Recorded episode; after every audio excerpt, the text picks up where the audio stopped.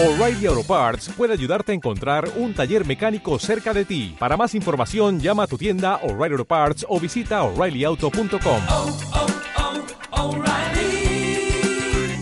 oh, Parts. El Búho. Con Cristina Losada, Pepe García Domínguez y Eugenia Gallo.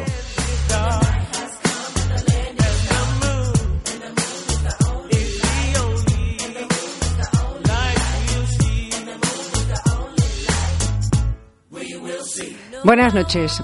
Bienvenidos a un nuevo podcast del Búho en esta tarde-noche del 14 de marzo de 2018, en el que nos acompañan, como es habitual, eh, Cristina Losada. Buenas noches, Cristina. Buenas noches, Eugenia. Y Pepe García Domínguez. Buenas noches, Pepe. Muy buenas noches. Bueno, eh, el presidente de los Estados Unidos, Donald Trump, firmó el pasado 8 de marzo unos documentos mediante los que se establecen unos aranceles que graban las importaciones del acero y del aluminio, un 25% del acero y un 10% del aluminio. La presidenta del Fondo Monetario Internacional eh, ha pedido a Estados Unidos que no contribuya a la creación de una guerra comercial transatlántica y, asimismo, las autoridades de la Unión Europea han advertido de que podrían tomar medidas contra las exportaciones de productos americanos. Pero además, otra serie de países, China, Japón, etcétera, etcétera, también han amenazado con represalias. Yo querría empezar preguntándote a ti, Pepe, que eres nuestro economista de cabecera, ¿por qué Donald Trump activa ahora esta medida? Quizá porque es coherente con su programa electoral y, y, y ha decidido responder a su palabra, al compromiso que tuvo con sus, con sus votantes. Pero más allá de eso, eh, que sería una extravagancia en el mundo en el que vivimos, hablo de la coherencia Uh -huh. programática, más allá de eso, eh, yo creo que hay una cierta disonancia entre el discurso de las élites eh, globalistas de, desde la década de los 80 a esta parte y la real, el discurso intelectual, quiero decir, el político y el intelectual, y la realidad histórica de la política económica de Estados Unidos prácticamente desde la fundación de la República.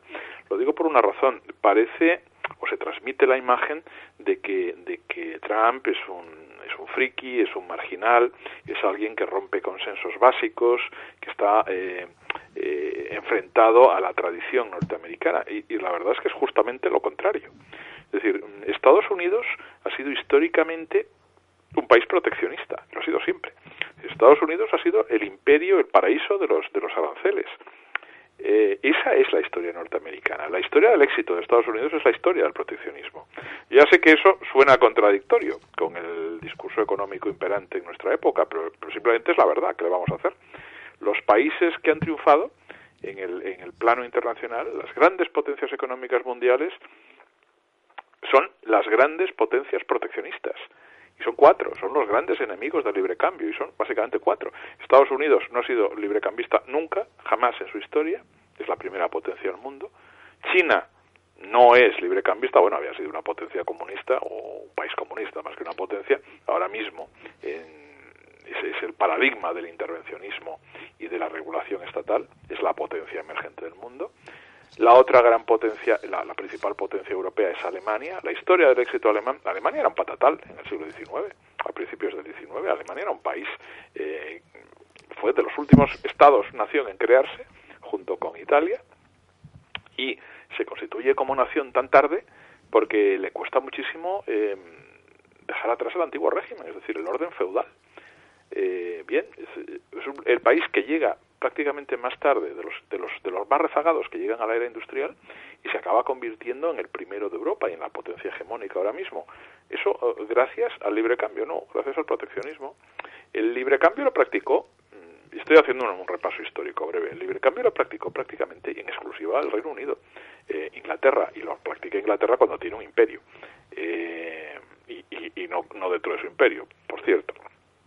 Pero la tradición eh, la, y, bueno y Japón es otra la, la otra gran potencia proteccionista históricamente proteccionista y que sigue siendo una potencia de primer orden ahora mismo en el mundo. Los cuatro grandes eh, han sido siempre proteccionistas. En ese sentido la, la actitud que está teniendo de, ruptura con, el, con, con, la doctrina intelectual eh, del globalismo ruptura que está teniendo eh, Donald Trump, el presidente de Estados Unidos, es una ruptura con una corriente intelectual eh, hegemónica en los medios de comunicación y en las universidades, pero no, no con una tradición histórica de, de su país. Trump está haciendo lo que ha hecho Estados Unidos siempre. Ponen aranceles eh, a determinadas mercancías, bueno, como han hecho toda la vida. No hay nada especialmente novedoso ni, ni estridente en la política económica que está adoptando Trump. Cristina, eh, tú eres nuestra experta en política internacional. Eh, esto es una medida económica, pero tiene trascendencia a nivel de política internacional. ¿Cómo lo analizas tú?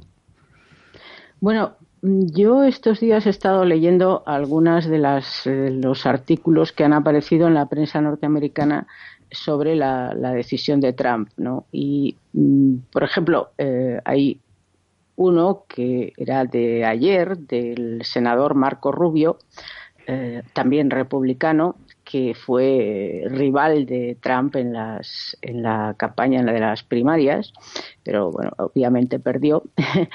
Eh, y Marco Rubio mm, apoya, eh, el- digamos, la idea. Lo que pasa que dice algo que hasta cierto punto pues parece lógico, ¿no? Dice, bueno, vamos a ver, o sea, es verdad que, China ha eh, jugado con, malas artes en el comercio internacional, que eso ha perjudicado a Estados Unidos, eh, pero esas tarifas que, que ha impuesto, esos aranceles que ha impuesto Trump, eh, no son suficientes, primero porque se aplican de manera indiscriminada a muchos países, eh, no van a tener impacto sobre los que más han, digamos, vulnerado esas reglas de fair play de- del- comercio internacional, incluido chino, eh, y eh, bueno, que lo que habría que hacer es, tomar otro tipo de acciones o actuaciones, hacer actuaciones adicionales a, esos aranceles, ¿no?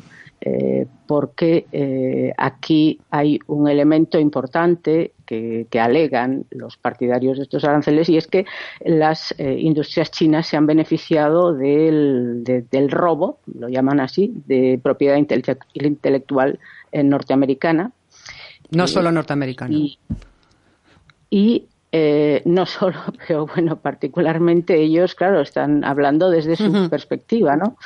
Igualmente, bueno, pues eh, eh, también eh, para, por ejemplo, una empresa norteamericana que quiera instalarse en China no puede hacerlo sin más, sino que tiene que hacer esas joint ventures con una empresa china.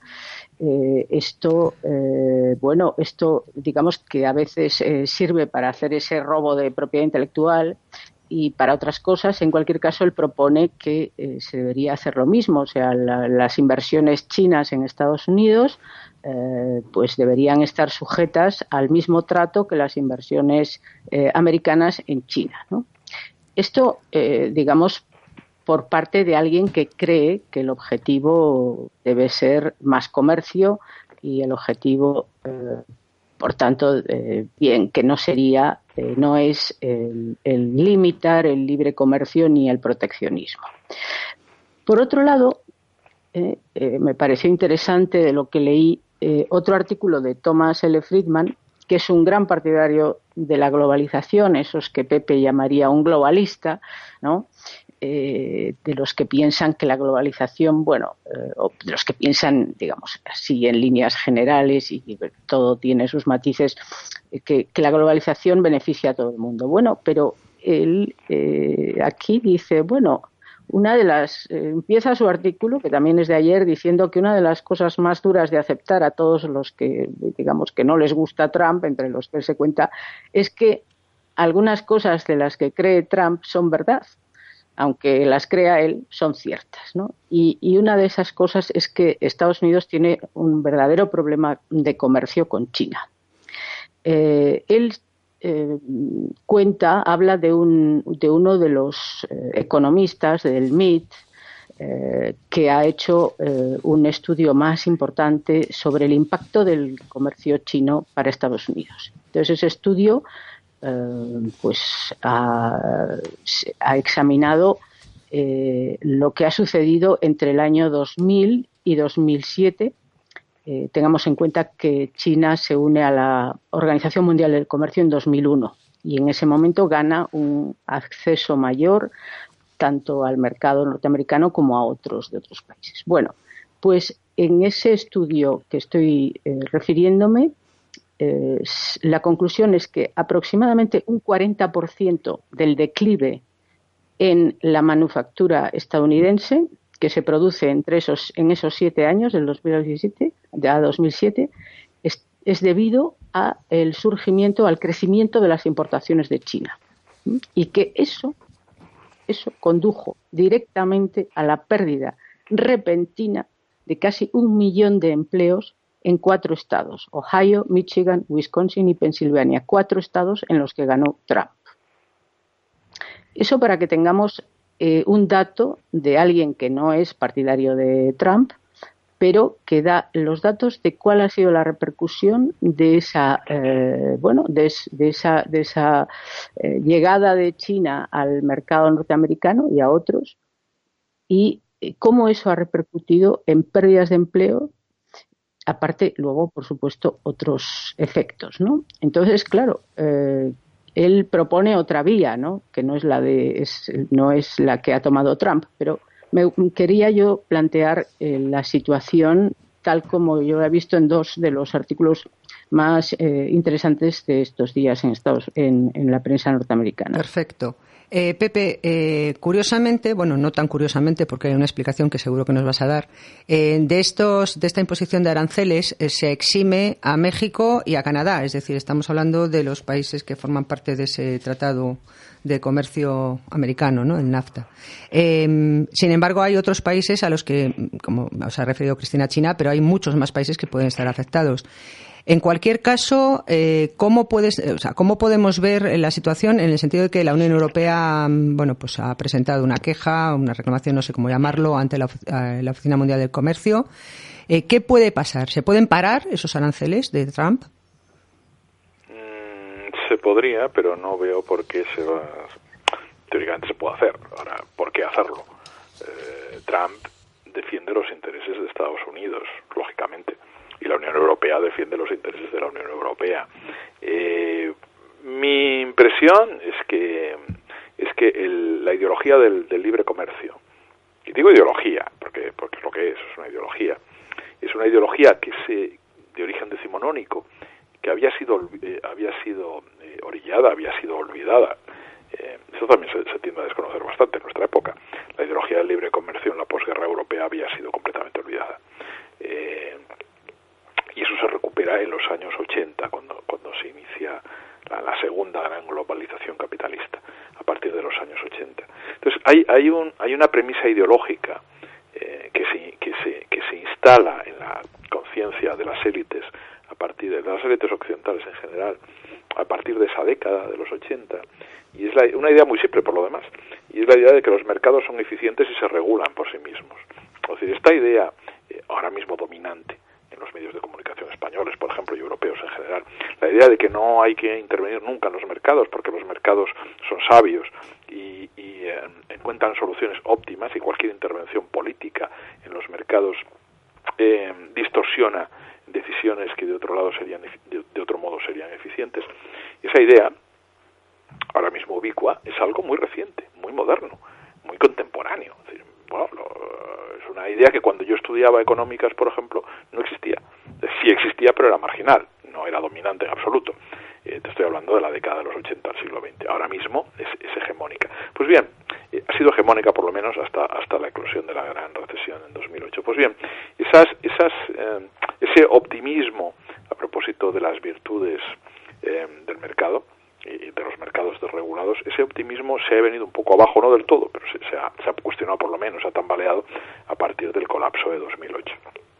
Y eso ha llevado a un replanteamiento teórico y conceptual que al final tiene una traducción en las políticas prácticas. Todo eso, desde luego, no pasa por la cabeza de Donald Trump. ¿no? Donald Trump es bastante más elemental eh, y no creo que, dedique sus noches supongo que supongo intuyo a que las dedica pero desde luego no a leer teoría económica y ya estar eh, preocupado por cuestiones de orden teórico pero en cualquier caso la gente que rodea a Trump que es bastante brillante. Es decir, ¿no? esta idea de que Trump es un gañán y que está rodeado de tontos es, es, es, es, muy, muy básica. O sea, Trump está rodeado, como cualquier presidente de Estados Unidos, por lo demás, de gente muy brillante, al margen de que él sea como es, ¿no? Entonces, eh, la idea esa del de, cuestionamiento de, las ideas eh, liberales de, de orden de, origen decimonónico que se habían impuesto en la década de los 80, la, la, la, la puesta en cuestión de aquel optimismo ontológico casi a propósito de, los mercados, eso se, se, se, traduce en medidas concretas y nos lleva a una, a una conclusión, es decir, a una, a una a una, a una conclusión de la que ha tomado de la que ha aprendido algo eh, parte de la, de la derecha norteamericana y de la derecha europea, eso que se llama la derecha populista. Y es una conclusión que curiosamente la izquierda no parece haber asumido del todo. Y la derecha sí, la derecha que le está cierta derecha que está robando, la derecha no liberal, que está robando banderas de la izquierda. La conclusión a la que llegan, y eso pone en cuestión un poco lo que estaba diciendo Friedman, es que la globalización no beneficia a todos, esa es otra de las grandes premisas ideológicas implantadas a partir de los 80. Seamos globalistas porque ganarán todos, ganarán los pobres y ganarán los ricos. Bueno, eso en parte es verdad. Y es verdad sobre todo en los países que, en que antes se llamaban en desarrollo del tercer mundo. Es decir, en, Asia, por ejemplo, China, que, se, que es el gran ejemplo, pero en general en los países en desarrollo de, de, de Asia, pero también en otros de Sudamérica, eh, la globalización es buena, la globalización en el sentido de, de o sea, la, apertura de los mercados, la libertad de movimientos transnacional, de, capital, de trabajo eh, y de mercancías, eso ha beneficiado a los ricos y a los pobres, ha beneficiado a todo el mundo. Estoy hablando de los países en desarrollo. Pero en los países desarrollados, en los países ricos, desde luego, eh, los, ricos, y estoy utilizando un lenguaje en deliberadamente simplificador, pero bueno, eso es lo que hay que utilizar los medios, la, las capas altas, los ilustrados, la gente con, con gran capacidad, de cualificación profesional o, o, con recursos económicos, han salido muy beneficiados de la globalización, pero las capas bajas no. Es decir, la globalización solo tiene un perdedor, y son los mismos en todas partes, que son los pobres de los países ricos, no los pobres de los países pobres, que sí han, sí han mejorado mucho su situación. Es decir, un chino de los años 80, no, un chino estándar de los años 80 vivía infinitamente peor que ahora. Por tanto, los chinos tienen que, tienen que hablar bien de la globalización. Ahora, un, un, decir, las capas bajas, menos cualificadas de Occidente, tanto en Estados Unidos como en Europa, eh, son los grandes perjudicados. ¿Por qué? Entre otras cosas, por la libertad de comercio que les lleva a competir eh, con, actores económicos que antes no existían. China, en términos económicos, en 1970 no existía. Era un país subdesarrollado que estaba en el campo.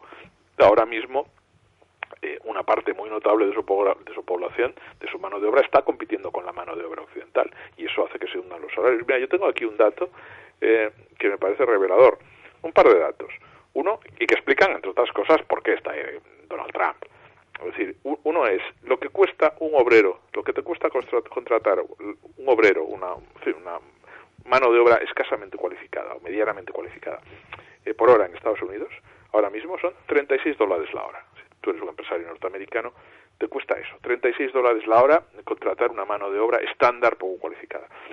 Ese, ese mismo obrero te cuesta 4,12 dólares en China. Claro, 36 dólares frente a 4,12, es que no tienes absolutamente nada que hacer. Esos puestos de trabajo que estaban en, en Estados Unidos acabarán yéndose a China. Porque es que la diferencia, la diferencia es, es, tan abismal eh, en términos de rentabilidad que no, no, no, no, no hay alternativa. Y la, la, el segundo dato, en la década de los 80, eh, los países desarrollados tenían una mano de obra de más o menos el conjunto de los países desarrollados cuando se inicia la globalización de los 80 tenían una mano de obra conjunta de unos mil millones de unos mil millones de personas todos los países desarrollados ahora mismo todos los actores económicos eh, de la globalización reúnen unos 3.000 millones de personas. Es decir, se ha multiplicado por tres la mano de obra, la oferta de mano de obra. Cuando se multiplica por tres la oferta de mano de obra en el ámbito de las economías industriales, lo que lo que ocurre es tiene necesariamente tiene que ocurrir es un estancamiento de los salarios o una caída de los salarios, porque es que en fin, eh, es una cuestión de oferta y demanda, ¿no? Cuando la oferta crece de un modo exponencial, eh, el desequilibrio lleva a un estancamiento de los salarios y eso es lo que está ocurriendo. Por un lado, un desplazamiento geográfico hacia Asia de los trabajos menos cualificados y, por otro lado una disminución de la, de la cantidad de trabajo que, que, que, que puede de, de los salarios y de la cantidad de trabajo que puede permanecer en Occidente. Todo eso lleva, al que, malestar, Pepe, lleva un malestar ya que- político que se traduce en eso. A ver, Cristina.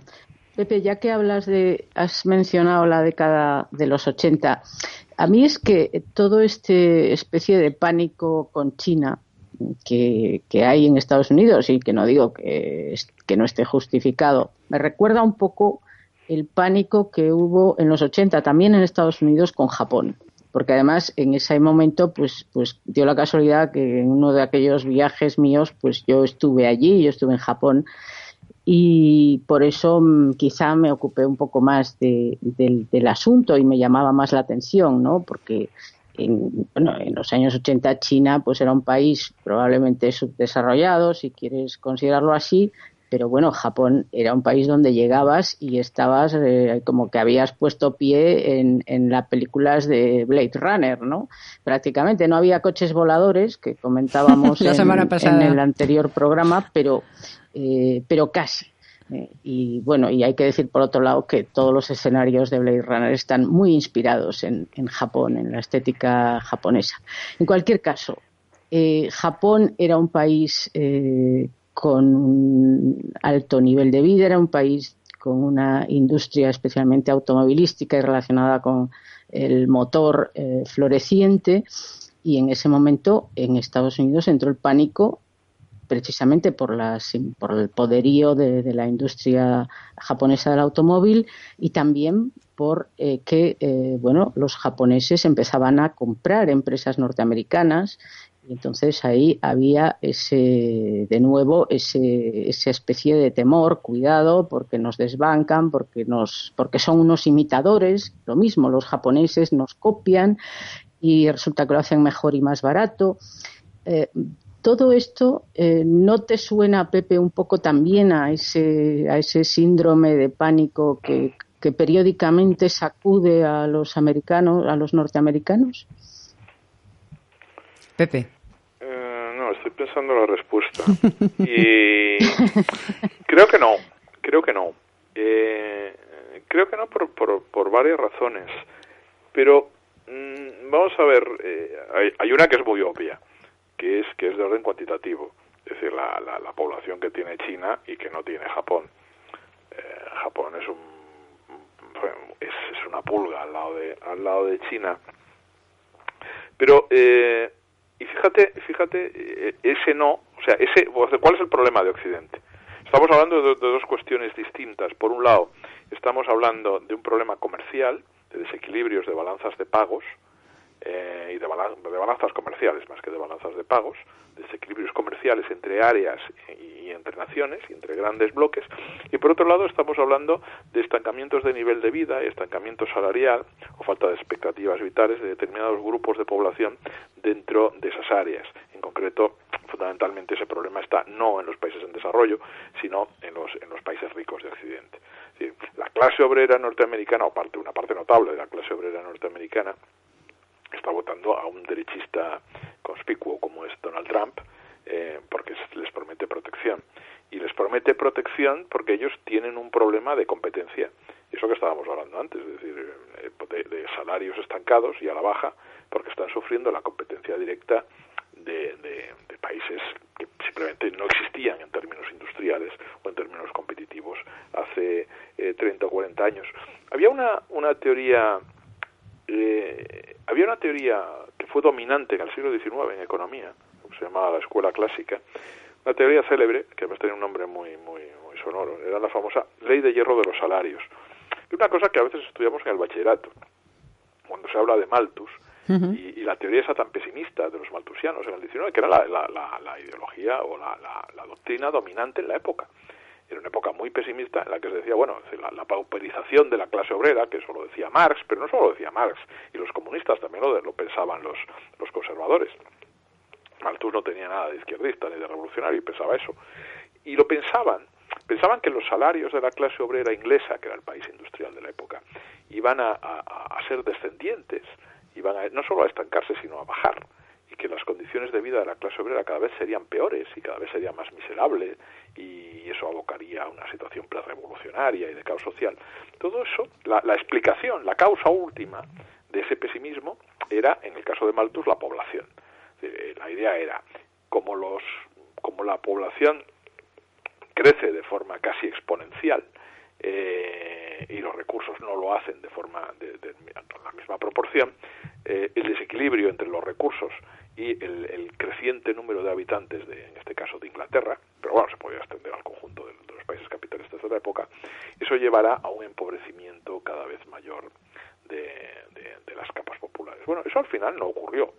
No ocurrió eh, la historia del siglo XX y del final del XIX la historia del incremento del nivel de vida de la, de la población en general. No, no, o sea, pasó justo lo contrario de lo que decía Malthus. Y eso es porque la productividad del trabajo creció que era una variable creció mucho más que la población en términos proporcionales, que era una variable que no se con la que no se contaba. Pero bueno, pero esa realidad así eh, de, miseria que está en las novelas inglesas del siglo XIX, que está en Dickens, del primer capitalismo, esa realidad, en fin, eso, existía, eso era, parecía que podía ser así. Eh, y lo pesimista es que en el siglo XXI podemos volver a aquella famosa ley de hierro de los salarios, por lo que yo estaba comentando.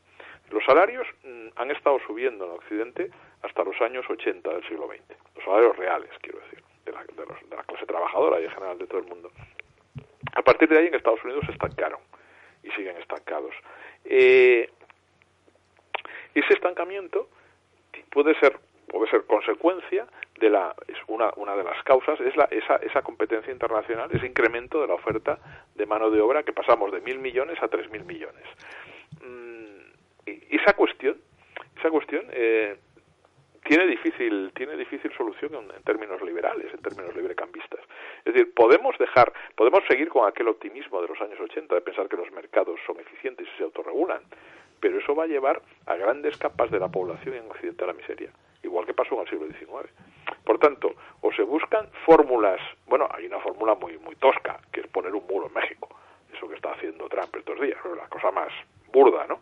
Pero o se buscan fórmulas para frenar al libre mercado y para entorpecer sus mecanismos de funcionamiento. Estoy hablando, eh, eh, pensando en los mercados de mercancías, pero también, sobre todo, en los de mano de obra. O se mm, rompe la lógica de los mercados desregulados, o, eh, o se verán abocada parte, una parte notable de la población, la menos cualificada de Occidente, a situaciones de a situaciones de, miseria creciente. Y ese es el dilema, esa es la causa de que haya populistas. O sea, gente diciendo burradas en política ha habido toda la vida, ahora no les votaba nadie. ¿Por qué ahora mismo están ganando? ¿Por qué ha pasado lo que ha pasado en Italia? El discurso anti-inmigración eh, lleva a, gente que votaba al Partido Comunista que había votado al Partido Vida está votando a está votando a, la Liga Norte que es un partido de extrema derecha anti-inmigrantes eh, ¿por qué los obreros norteamericanos votan a Trump? ¿por qué nadie vota a los laboristas en el Reino Unido y los conservadores ganan las elecciones, porque el partido favorito de la clase obrera inglesa son los conservadores, algo que no había ocurrido en 100 años. Porque tiene que ver con eso, por, tiene que ver con una contradicción profunda y, y, en última instancia con un fracaso de la, de la promesa de la globalización. Aquí ganaremos todos, no es verdad. Los pobres de los países ricos no ganan con la globalización. Cuanto más crece la globalización, más crece la angustia de los pobres de los países ricos, no de los pobres de los países pobres, que eso sí salen beneficiados. Y esa contradicción política es lo que ha alimentado, eh, esa contradicción económica es lo que ha alimentado políticamente el populismo. Y eso es lo que está detrás de Trump. Bueno, sin perjuicio de que... detrás de Trump también hay, hay algo más, porque mm, es verdad que ha sido decisivo que eh, pues eh, capas o sectores de, trabajadores que solían votar demócrata eh, se pasaran a, Trump y votaran a Trump. Esos cuatro estados que yo decía ahora no sé si eran habitualmente demócratas o republicanos, pero en cualquier caso eh, fueron estados en los que se perdieron millones de empleos eh, que se han visto además eh, bueno pues, pues, sujetos a unas dinámicas de desintegración familiar de abuso de drogas porque bueno el desempleo en fin la, ruptura con la forma de vida que tenían antes ha llevado a una especie de, desintegración social también en, muchas zonas. Y bueno eh, ha sido decisivo que ese paso ese, cambio de chaqueta electoral de, esos eh, de una parte de los trabajadores que votaban demócrata a el voto a Trump Pero en el voto a Trump también hay otro, hay otro asunto. Eh, y esto, bueno, precisamente lo, recordaba mm, el otro día porque leía para otro tema, releía, volví a leer un artículo de, Mark Lilla, eh, que no sé si hemos hablado de él alguna vez, un ensayista norteamericano que, bueno, pues es un progresista, pero que se ha dedicado a advertir una y otra vez de los efectos de las políticas de identidad que ha desarrollado la izquierda norteamericana y el Partido Demócrata también, por supuesto, a lo largo de los, de los años. Y el, el efecto de esas políticas de identidad que han primado eh, pues el, tomar a la sociedad norteamericana como un conjunto de grupos heterogéneos eh, con cada uno con, sus intereses peculiares pues las mujeres los eh, negros los homosexuales los latinos o sea, que, que, ha fragmentado, o sea, son unas políticas de identidad que han fragmentado el, el, discurso político, que han relegado la política de dirigirse al conjunto de los ciudadanos, ¿no? de aquellas cosas que apelan al conjunto de los ciudadanos, para apelar estrictamente a lo que se supone que interesa a un determinado grupo y además eh, está todo detrás, todo el tema del trato preferencial, de las discriminaciones positivas y todo eso. Bueno, todo eso que ha llevado, ha llevado en Estados Unidos a que eh, los grupos eh, que no están en esos, o sea, el grupo que se considera el grupo privilegiado, es decir, los blancos, eh, religiosos, eh, que, viven sobre todo pues, en, zonas, o sea, que no están en las grandes zonas urbanas, que están distribuidos, diseminados en, una serie de estados de Estados Unidos, pues que esa gente se viera a sí mismo como otro grupo más desfavorecido y, su manera de, en fin, de levantar su propia bandera ha sido votar a Trump, porque también se dirigía a ellos. Entonces yo creo que en la elección de Trump no solo ha pesado la cuestión del declive eh, de la manufactura, de ciertas industrias, eh, el impacto que ha tenido el libre comercio, etcétera, sino también una cuestión, digamos, cultural y política que tiene que ver con esas políticas identitarias desarrolladas por eh, los demócratas eh, en Estados Unidos. Eh, de modo que son las dos cosas. El populismo se, digamos, se alimenta de, de esos dos descontentos, del cultural provocado por las políticas identitarias y del otro, del económico. Bueno, una pregunta. Por lo menos en Estados Unidos, donde, claro, las políticas identitarias han tenido, yo creo que mucho más peso que en otras naciones, que en otras democracias, eh, que en las democracias europeas, aunque también algunas lo han tenido. Bueno, quería, quiero haceros una pregunta. Eh, esta, estas medidas absolutamente proteccionistas de Trump, que pueden recibir una respuesta por parte de los países que se pueden ver afectados, ¿podrían llegar a desencadenar una guerra comercial global? Pepe. Sí que podrían. Cristina. Pues yo creo que no va a llegar la sangre al río porque me parece que esta medida de Trump es un pelín chapuza y bueno, va a haber excepciones, en fin, no, no creo que sea tan que llegue a dar lugar a un, guerras comerciales como algunas de las que ha habido en el pasado, con consecuencias, en fin, curiosas y desastrosas. Bueno, de eso nos vamos a ocupar eh, en la segunda parte, pero como vamos a empezar esa segunda parte y como nuestros oyentes saben, esa parte ya solamente está disponible para los mecenas del búho, te voy a pedir, Cristina, que nos expliques brevemente, nos recuerdes brevemente cómo se puede hacer uno mecenas del búho para contribuir a que este espacio pueda seguir adelante. En la plataforma iVox, que es donde están los podcasts del búho, eh, pues eh, encontrarán un botón eh, que pone apoyar, que está en azul, y también eh, cuando vean la segunda parte del podcast verán que está en azul. Y si le dan ahí, pues eh, se inicia el proceso para apoyar el búho. Lo que hace falta es tener, estar registrado en iVox y una cuenta de PayPal. Y bueno, se pueden hacer mecenas del búho a partir de un euro cincuenta céntimos al mes hasta 50 euros al mes. Perfecto. Bueno, pues eh, dejamos aquí la primera parte. En la segunda parte, como decías tú antes, Cristina, eh, puede ser interesante que nos ocupemos de un poco del análisis histórico de las guerras comerciales desde los, eh, en los siglos pasados y concretamente, bueno, pues una de las quizás más conocida para todo, por todos, que es la guerra del opio entre Inglaterra y China. Vamos a hacer una pequeña pausa y volvemos con ese tema. Estás escuchando El Búho.